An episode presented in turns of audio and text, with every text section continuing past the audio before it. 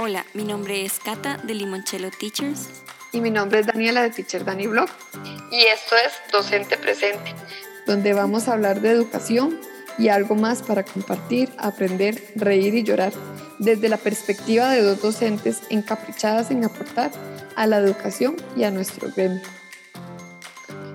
Bueno, bienvenidos y bienvenidas a todos a un podcast más de Docente Presente. Hoy tenemos una gran invitada y de verdad que para nosotros es un gran honor. Estamos muy contentos de tenerla acá porque Dani y yo hemos hablado lo mucho que nos ha enseñado y mm, la verdad es que la admiramos montones. Bienvenida, Nela, de Educamos Todos. Ay, qué lindas.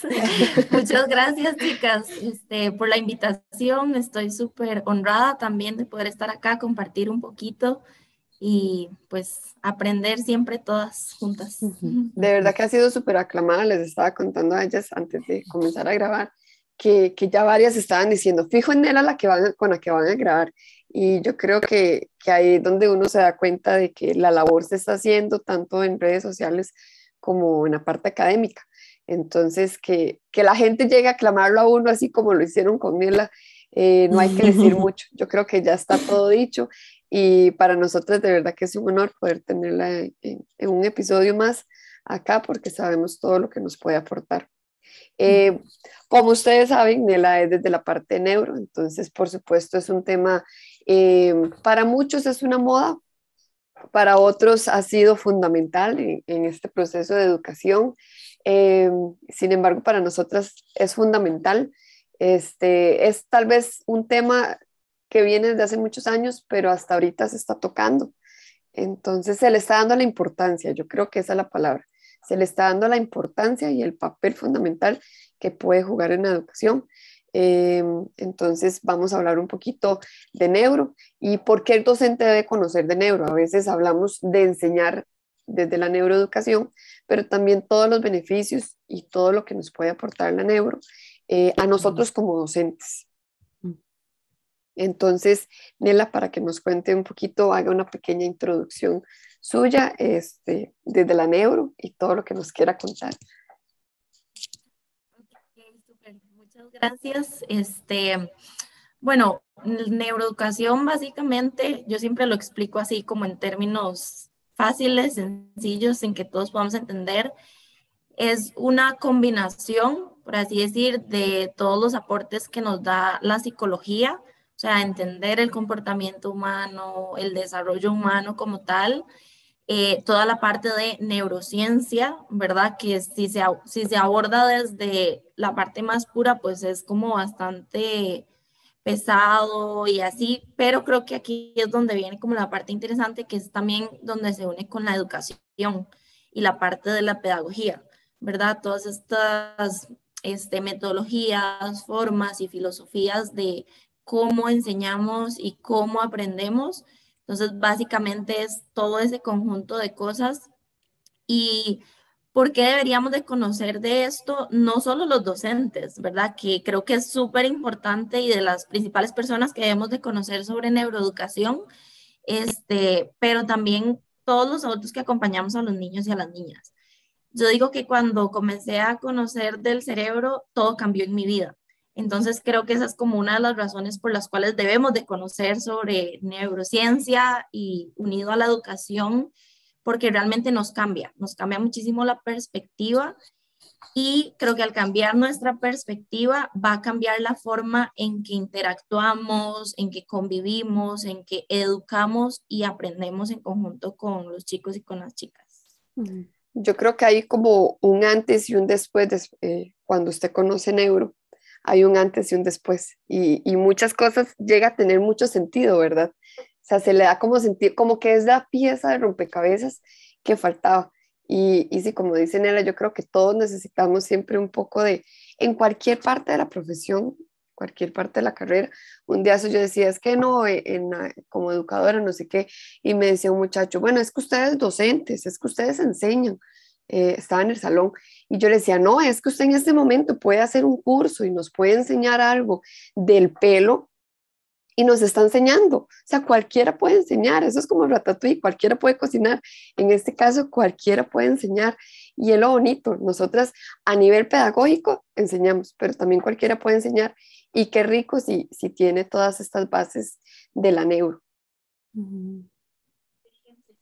Y yo creo que no solo que cualquiera puede enseñar, ahí yo veo dos cosas. Cualquiera puede enseñar y, y va a dejar una huella en la otra persona. Ahí es donde radica la responsabilidad de, de, todos los adultos, ¿verdad? Como vos decís, eh, no solamente de, los de los maestros y las maestras, porque estamos dejando una huella y un impacto a nivel cerebral, ¿verdad? Que eso se va a traducir en un impacto a nivel personal de vida de esa persona, ¿verdad? Entonces yo creo que esa es como una de las grandes responsabilidades y, y, volvemos a lo mismo, el por qué hay que conocer de esto, porque estamos impactando la vida de personas. Nela, vamos a hablar también un poquito como de tu experiencia, ¿verdad? Personal o más bien profesional académica, porque yo creo que a todas nos causa mucha curiosidad, pero más que curiosidad es admiración por todo lo que vos has hecho en esa parte. Entonces, tal vez si nos puedes contar un poquito de cómo empezaste, qué te motivó también a estudiar neuroeducación. Yo creo que la admiración es mutua porque sin todas las maestras y familias y todos los que estamos acá escuchando y siendo parte, si no estuvieran acá, yo creo que mi propósito no sería el mismo o no estaría completo. Entonces, muchas gracias por eso. Eh, bueno, ha sido como todo un largo camino y no ha sido fácil, no ha sido fácil. Creo que esa es una de las primeras cosas que siempre me gusta contar porque a veces creemos que todo llega en bandeja de plata y no es así. Eh, ha sido un esfuerzo muy grande de mi parte este, tanto a nivel personal como económico, emocional, etcétera, etcétera. Pero bueno, básicamente desde que yo empecé a estudiar en la universidad, eso fue como por ahí el 2009, eh, estudié pedagogía con énfasis en educación preescolar. Em, y yo siento que desde ese momento yo me cuestionaba todo. ¿Verdad? Porque te mandaban a hacer prácticas a las escuelas públicas y yo no entendía por qué estaban todos los niños haciendo lo mismo al mismo tiempo y de la misma forma. Eh, entonces me entraba como esa espinita, esa espinita en mi segundo año de U, apenas cumplí 18 porque entré a la universidad a los 17, eh, comencé a trabajar en una escuela, ¿verdad? Porque necesitaba dinero. este, entonces ya cuando cumplí la edad para trabajar, comencé a trabajar en una escuela Montessori donde aprendí bastante, pero todavía me seguía haciendo falta algo, ¿verdad? O sea, yo decía, no, pues tal vez como hay mucha estructura para mi gusto, porque tiene que ser así. Y después de tres años conocí la filosofía educativa de Reggio Emilia y hice muchísima conexión con esta filosofía, es una de las que más me inspiro. Y cuando ya me metí mucho como en ese tema de las pedagogías alternativas y de la filosofía de Reggio, todavía sentía que me hacía falta algo, o tal vez no que me hacía falta algo, pero como que siempre quería ir a más y entender más y entender más. Es como para complementarlo. Ajá, exacto. Justo, justo es eso, o sea, yo decía, tengo la práctica desde una filosofía alternativa que llena mucho mi, mi, mi parte profesional como maestra, pero yo quiero entender por qué este niño que le dije, eh, ya no podemos seguir jugando, vamos a ir a comer, porque llora, porque se tira al piso, porque, ¿verdad? Y yo tenía la teoría de, ok, agáchese a su nivel, haga contacto visual, que la disciplina muy positiva, muy respetuosa, pero yo decía, yo quiero entender qué hay detrás de eso, ¿verdad? Entonces comencé como a buscar, indagar en el 2016 yo había ido a Italia a hacer un curso en Reggio Emilia, la ciudad donde están estas escuelas, y en ese viaje eh, estuve un tiempo en Barcelona, como una semana, de que, ah, quiero conocer Europa, pues voy a aprovechar, ¿verdad? Entonces fui a Barcelona, me enamoré de esa ciudad completamente y dije, yo voy a venir a vivir aquí. Hacer que no sé, pero yo voy a venir a vivir aquí. Entonces, pasaron dos años en que empecé a ahorrar dinero, ahorrar dinero, ahorrar dinero y, y empecé a buscar ¿verdad? ¿Qué, voy a ir a hacer? Bueno, estudiar, ¿qué quiero estudiar? Y se me metió, como, ¿verdad? Como dicen, la, la espinita de que quiero entender el cerebro de los niños. Quiero entender qué es eso que pasa detrás de el berrinche, de cómo están aprendiendo, de por qué esta estrategia que uso es súper funcional y súper exitosa en mi clase. Y pues después de una búsqueda muy grande y de estar empeñada en que tenía que ser en Barcelona, encontré esa maestría en neuroeducación, se llama Neuroeducación y Optimización de Capacidades, ¿verdad? Entonces, ese, así en resumidas cuentas, fue como el trayecto profesional académico que, que cumplí cuando, hasta hacer mi maestría. Y, claramente, bueno, lo que es España es casi que una de las casas de neuro, entonces yo creo que, o sea, le calzó todo perfecto, o sea, estaba como hecho para, para que Nela fuera y, y descubriera y ya lograra como igual quitarse esa espinita que tenía y que le calzara. Yo pienso que si, si algo nace así como en el caso de Nela, o sea, no se lo quiten, o sea, quítenselo hasta que ya queden satisfechos, porque o si no, siempre va a quedar ahí y tal vez pueden ser parte de ese cambio. Sí, completamente. Estoy súper de acuerdo, Dani.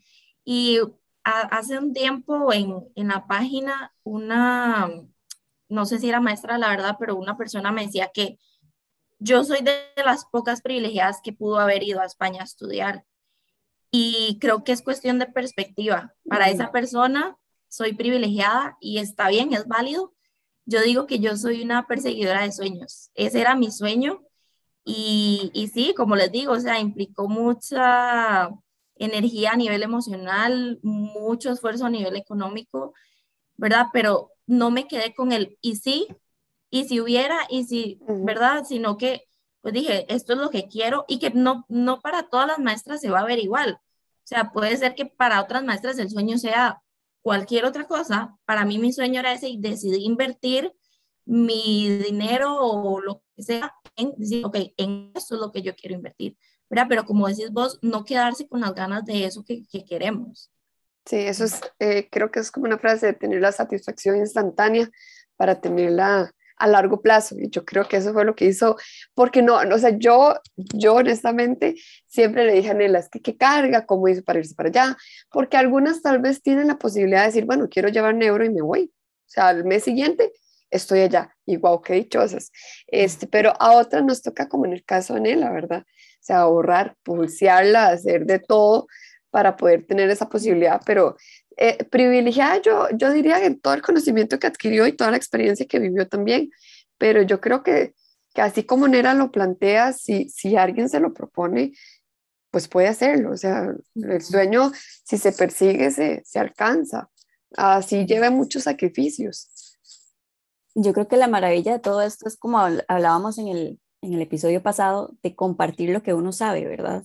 Que quizás Nela se pudo haber quedado con esa información porque fue tu esfuerzo, porque fue, ¿verdad? O sea, tu logro, pero decidiste compartirlo con los demás y creo que has abierto los ojos a muchísimas personas y nos has hecho como entender mucho más de esto, porque yo soy maestra, pero acá, digamos, en, en, la universidad no aprendes de neuroeducación, ¿verdad? O sea, aprendes del sistema donde vas a tener que trabajar y a veces ni eso. Entonces, qué importante, eh, no recuerdo si lo hablábamos la vez pasada o no, pero de esa educación no formal, que, que, de repente viene como a enseñarnos más, ¿verdad? Que la educación formal. Y es ahí donde, donde, donde radica, creo que el cambio que todos queremos en la educación.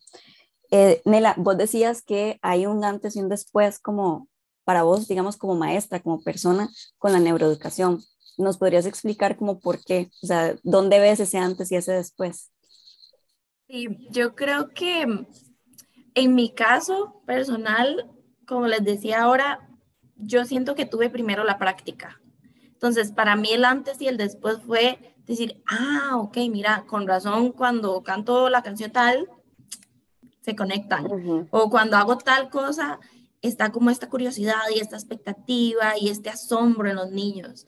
Eh, entonces creo que el antes y el después fue eso, el poder relacionar mi práctica este, y tener una evidencia, por así decir, científica de que lo que estoy haciendo nunca va a ser perfecto, pero lo estaba haciendo bien, con esta posibilidad de que siempre puedo mejorar y de que siempre puedo innovar y de que siempre puedo inventar nuevas formas también de, de hacer las cosas en el aula, pero creo que para mí el antes y el después fue eso, o sea, fue entender el detrás de lo que, de lo que estaba haciendo, este, y cómo eso también marca tu práctica, porque también ese antes y ese después, ¿verdad? Como, como les, les cuento, es pensar que ahora también puedo hacer cosas muy diferentes también, no solo lo que ya venía haciendo. Entonces creo que eso marca muchísimo la diferencia y creo que el antes y el después también se ve muy reflejado en la forma en que nos relacionamos con los niños.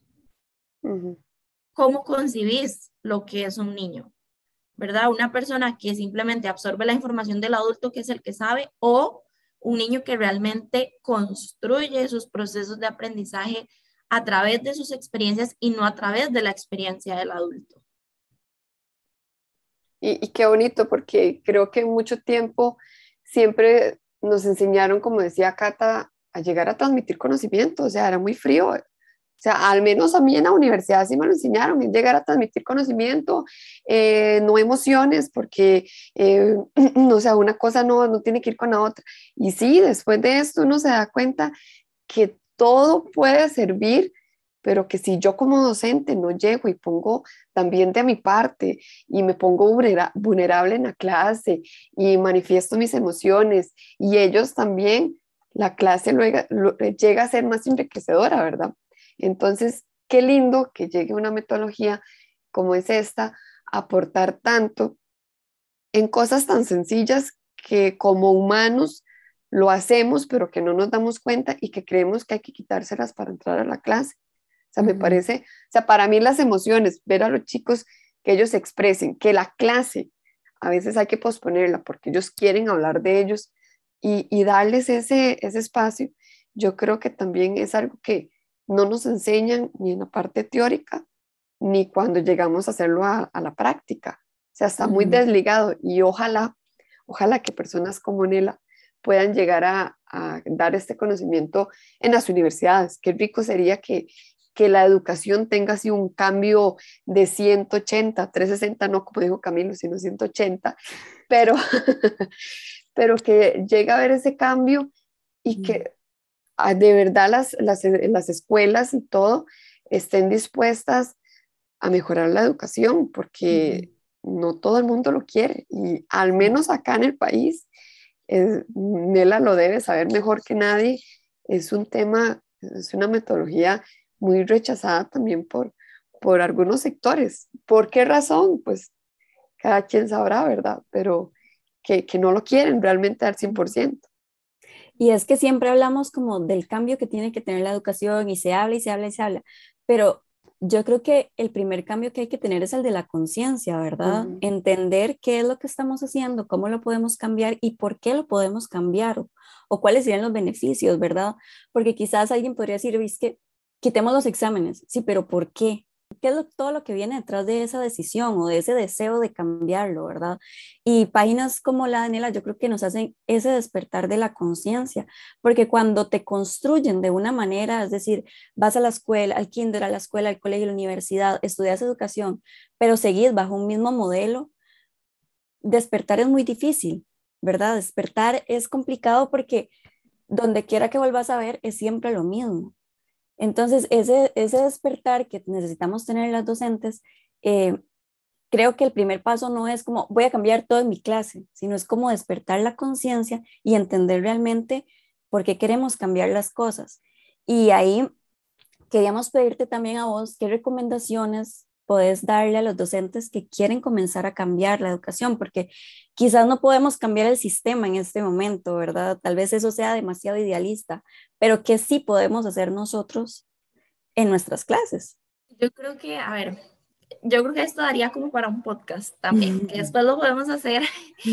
Em, yo justamente mi tesis de, bueno, se llama trabajo final de máster, es como una tesis pequeñita de, yo, yo llevé dos maestrías, o sea, aparte de la de neuro, yo llevaba otra maestría en atención temprana, que es un modelo español, entonces hice una sola tesis para las dos maestrías y justamente se llama como la transformación educativa a partir de la neurociencia y la atención temprana. Entonces, es básicamente eso. O sea, yo me dediqué a investigar y hacer una propuesta de cómo podemos transformar la educación. Como vos decís, puede sonar súper idealista y a veces hasta podemos creer que tengo que llegar a ser, no sé, ministra de educación o directora en una escuela para cambiar. No, o sea, el cambio empieza de el metro cuadrado en el que usted está, con solo que usted impacte de una forma muy positiva la vida de un niño, de una niña y de su familia y de las maestras que están al lado de su clase, ya ahí usted ya está cambiando un sistema, ¿verdad? Porque es todo un proceso que conlleva un montón de, de, aspectos diferentes, ¿verdad? Entonces, por eso digo que da para un podcast, pero creo que a las personas que se están preguntando, bueno, ¿cómo puedo transformar la educación sin tener que llegar a ser la ministra de Educación? Que creo que me he estado convenciendo últimamente que es como el último lugar donde uno podría transformar la educación, ¿verdad? Creo que, creo que es ahí, o sea, en ese metro cuadrado, mm. como vos decís, empezando desde este despertar y esta conciencia y que al final de cuentas volvemos a lo mismo. A mí al fin me, me hace sentido porque no puedes transformarte porque no, no que no puedes, es difícil transformarte porque tenés toda una historia de vida donde genéticamente y a partir de tu experiencia, tu cerebro está formado o configurado de una cierta forma. Y por eso muchas veces nos es tan difícil cambiar, no porque no queramos, sino porque o es muy difícil a nivel de conexiones neuronales, no imposible, y también pues a nivel de toda la experiencia que vivimos, ¿verdad? Entonces yo creo que es empezar de ahí, decir, ok, empiezo de mi metro cuadrado y a través de un proceso personal de que, como vos decís, no son cambios, yo, yo siempre lo digo así, transformar una escuela no es poner computadoras, iPads y no sé qué, no, no, no, es irse a lo más básico atrás de decir qué es la educación para mí, qué es un niño para mí, qué es un maestro para mí, porque eso es lo que va a influir en cómo vos visualizaste, relacionás y haces cada uno de esos roles en la práctica. Para mí es como un detox. Yo creo que todo lo de neuro es hacer como, es desaprender para aprender, ¿verdad? Porque como decía Nela anteriormente, o sea, llevamos toda una vida construida por un método que todos hemos pasado, que Nela pasó, Cata, yo, y que los chiquitos de ahorita están en el mismo sistema que por el que nosotras pasamos, exactamente igual. La maqueta, el sistema solar, o sea, las mismas actividades que nosotras hicimos y nuestros papás, ahí están los chiquitos más pequeños haciéndolos. Entonces, es una responsabilidad que nosotras, como decía Nela, también tenemos de, de hacer ese cambio, pero comenzando sea, desde, desde mi eh, metro cuadrado, como decía este, Nela, y yo creo que definitivamente si yo en la parte de, de, ministerio no creo que esté interesada en, en, llegar porque definitivamente hemos visto que los resultados no comienzan ahí.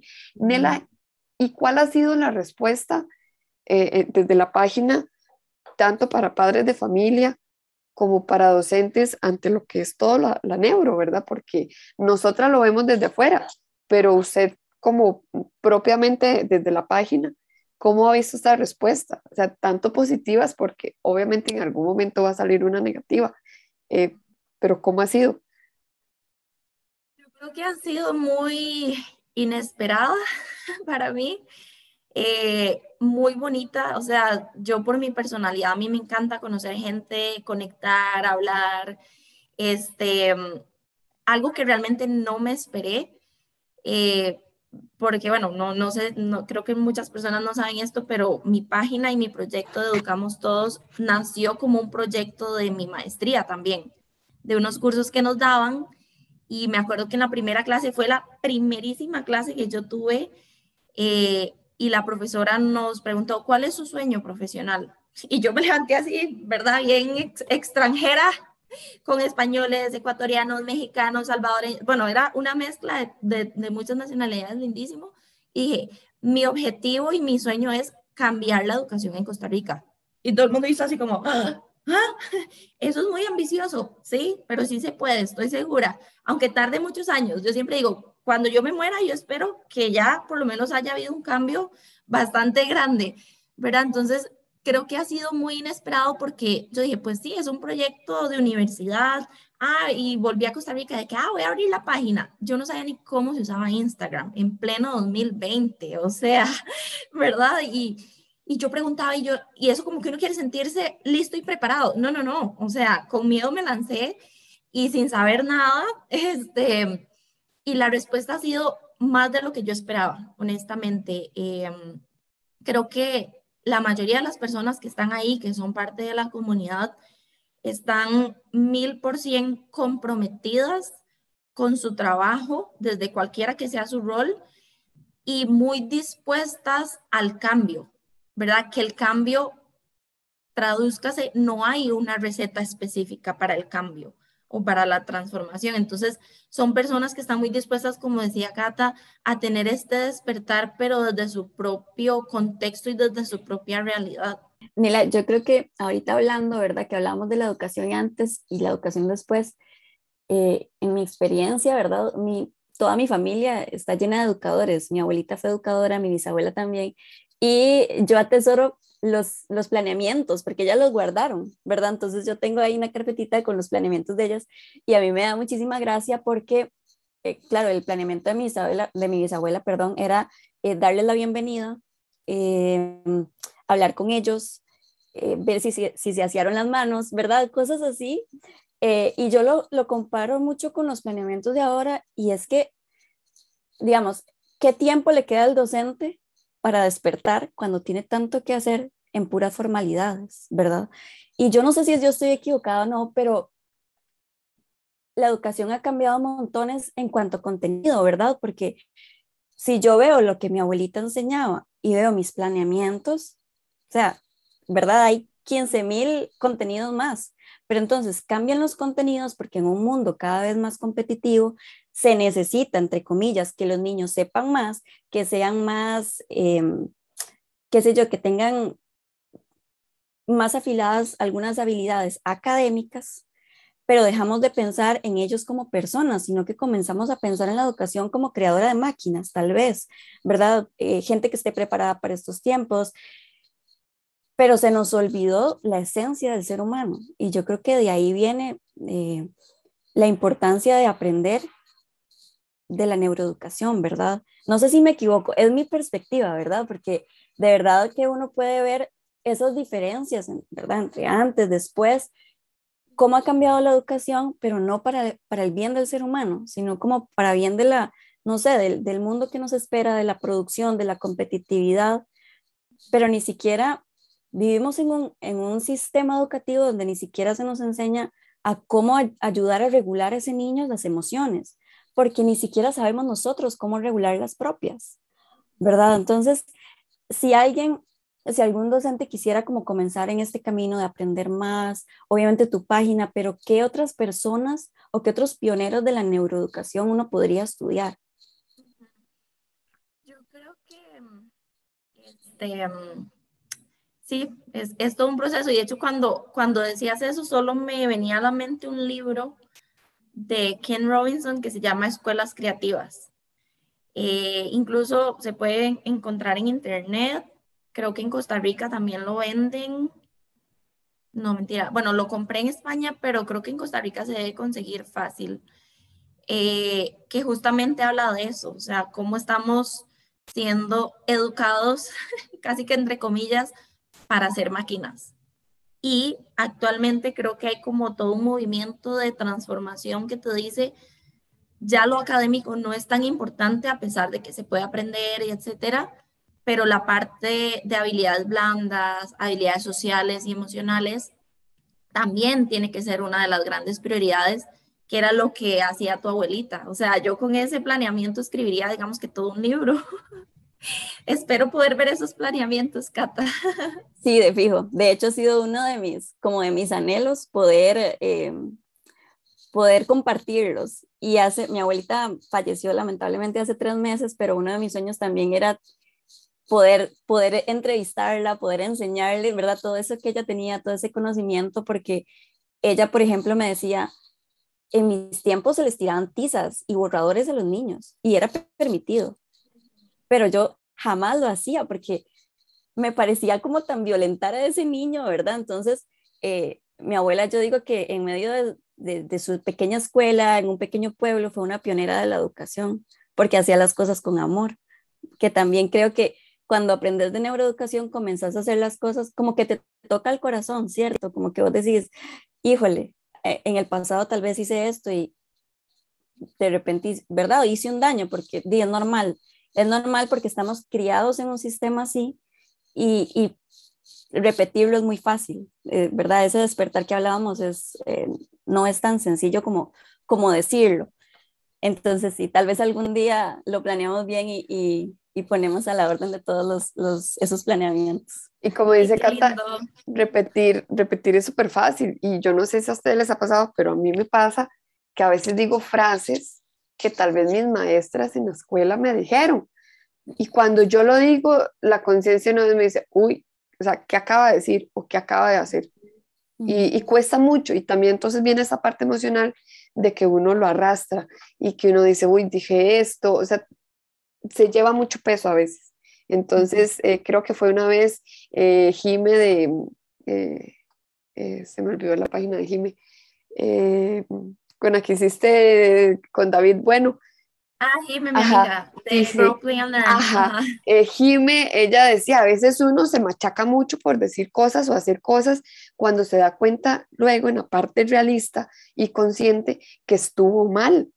Pero yo creo que es en ese mismo proceso que, que la neuro nos lleva, nos va como enriqueciendo y uno llega a decir, bueno, ok, dije esto, pero hasta acá rompo con ese ciclo y voy cambiando. Y, y, de una vez mencionando esto, o sea, como también decía antes Cata, creo que eh, lo, lo, rico de todo esto ha sido que no solamente dejarse uno el conocimiento, o sea, el año pasado eh, de Jime junto con, con Nela hicieron toda una charla, o sea, súper, súper linda y súper buena. O sea, yo deseaba como que, que no, no dejara de hablar. O sea, yo pude haber estado todo el día sentada, cosa que me cuesta muchísimo, detrás de la computadora, solo por escucharlo. Y yo, o sea, no me alcanzaba el tiempo ni siquiera para anotar. Entonces, qué rico cuando dos personas saben tanto y están dispuestas a traer a alguien más en ese momento virtual por toda esta cuestión de pandemia, que, que tengan esa bondad de poder compartirle al país, porque prácticamente, bueno, no sé, creo que sí, también había gente fuera del país, que se pueda enriquecer, porque son esas cosas donde el tiempo es efectivo y donde a veces vale más eso que las horas o los cursos y matrículas que llevamos en una universidad durante tanto tiempo y que no generaron tanto impacto, por ejemplo, como, como la, la charla que dio acá David. Bueno, o sea, hay un antes y un después, volvemos a lo mismo. Sí, sí, sí, totalmente. Y creo que, bueno, ahí quiero como rescatar algunas cositas. Lo que hablábamos de tu abuelita, o sea, de verdad me tiene impactada y me encantó. Creo que vos sos ahora como esa voz de tu abuelita y todo lo que nos podría enseñar, así es que demasiado lindo, ¿verdad? Me apunto a cualquier proyecto con eso. Em, y creo que una de las cosas que, que, que estamos ahorita reflexionando es justamente eso. Creo que ahora que decían como, bueno, ¿qué, ¿qué podríamos decirle a los docentes, verdad? De que empezar por nuestro metro cuadrado, que el despertar, la conciencia, yo creo que es, yo, yo hablo de esto como, como un concepto que yo he hecho propio. Yo no sé si alguien más lo ha dicho o no, pero yo digo humanizar la educación, ¿verdad? O sea, eso es lo que necesitamos también, saber que somos seres humanos, personas que convivimos y acompañamos personas, ¿verdad? Entonces que sí, que se nos va a salir un gritillo por ahí a veces, o la impaciencia, o la frase que me decía mi mamá, o la frase que me decía mi papá, o, la que me decía el maestro, que más me impactó de forma negativa en mi vida, y ahí estoy yo. ¿Por qué? Porque volvemos a lo mismo, está en, nuestro, en nuestros códigos cerebrales, en nuestras conexiones cerebrales, está eso, no lo podemos borrar. Incluso David Bueno, hablando de, porque ya cambié de tema, ¿verdad? Pero hablando de estos pioneros, este, David Bueno es un, un neurocientífico de los que yo más admiro, tuve la oportunidad de conocerlo en España y que literal yo así yo bien, bien ridícula, casi que llevé el libro para que me lo firmara, ¿verdad? Pero, pero verdad se los recomiendo muchísimo. Como decía Dani, bueno, hicimos la charla, hemos vendido los libros de él en Costa Rica. Ya, de hecho, el mes pasado hablé con él para hacer una segunda charla, que es, era sorpresa. este, para, para primicia es primicia en docente presente. Primicia, total. sí, entonces yo creo que, y, y, ahí va mi punto también, ya hice como tres temas en uno. Uno de mis no negociables, y yo con muy pocas personas he hablado de esto, pero yo creo que yo muchas veces soy un libro muy abierto y a mí no me da pena ni me da nada, o sea, creo que compartir e inspirarnos entre todos es lindísimo. Eh, uno de mis no negociables cuando yo llegué a Costa Rica y que llegué casi que rehusándome porque yo quería seguir viviendo en Barcelona, pero mi corazón me decía, usted tiene que ir a Costa Rica a compartir esto, ¿verdad? Era eso, mi no negociable era, yo no voy a dejar de compartir esto que yo aprendí. Y tuve una oportunidad laboral en una escuela muy bonita, o sea, para ser coordinadora y no sé qué, y me dijeron, no puedes tener tu proyecto.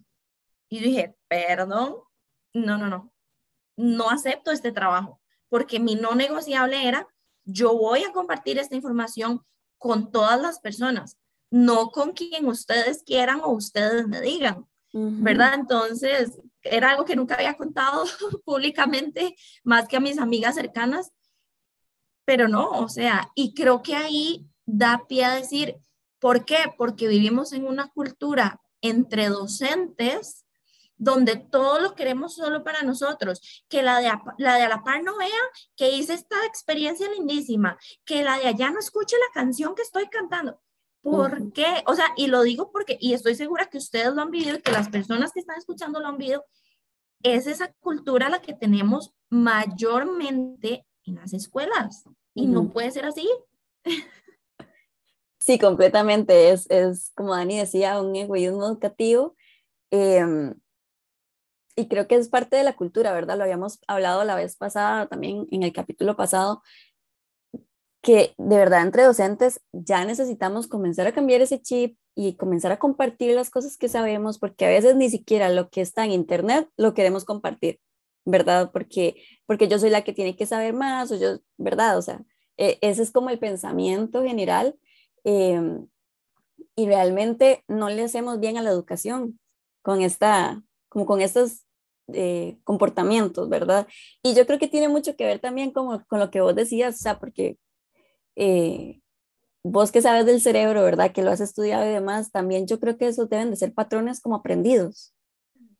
Entonces, eh, qué importante tomar conciencia y cambiarlo y saber que entre todas podemos cambiar un poquito de la educación, quienes están en las aulas y quienes no están, ¿verdad? Porque como vos decís también, educamos todos, no solo el que está en el aula está educando.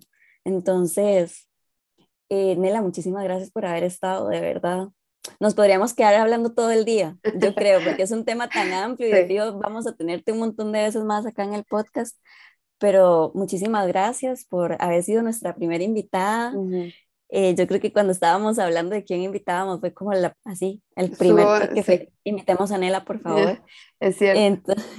muchísimas gracias de verdad por estar acá, por compartir todo lo que sabes eh, y por también traer este mensaje de que, eh, de que comenzamos, comencemos a compartir entre docentes, comencemos a sacar todo lo que sabemos, porque inclusive eso nos puede ayudar a quienes estamos tal vez en un error ¿verdad? Al compartirlo podemos recibir retroalimentación, o sea, de verdad que hay maneras eh, tan fáciles de crecer en estos tiempos, ¿verdad? Donde la información está ahí a la mano, pero tenemos que sacarla, exacto, y, y compartirla. No, y, y este, así como pequeñas ideas que tal vez Nela dijo durante el podcast, fue eh, el cambio comienza en metro cuadrado.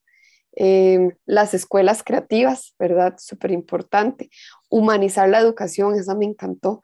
Y romper con ese egoísmo educativo en el que nos hemos metido y que cuesta a veces mucho salir, porque como decía, o lo encontramos en internet y no queremos compartirlo. Entonces, ¿qué, ¿qué, sentido tiene, verdad? O no, porque yo duré mucho eh, planeando y yo creo que todas esas cosas hay que romperlas. Y la última fue compartir e inspirarnos entre todos. Yo creo que nada sería más fundamental si en educación hacemos todo eso como lo, lo planteaba Nela y sabemos que eh, así como Nela, muchas van a llegar a hacer ese cambio y ojalá que muchísimas podamos entrar en todo este mundo de, de la neuroeducación.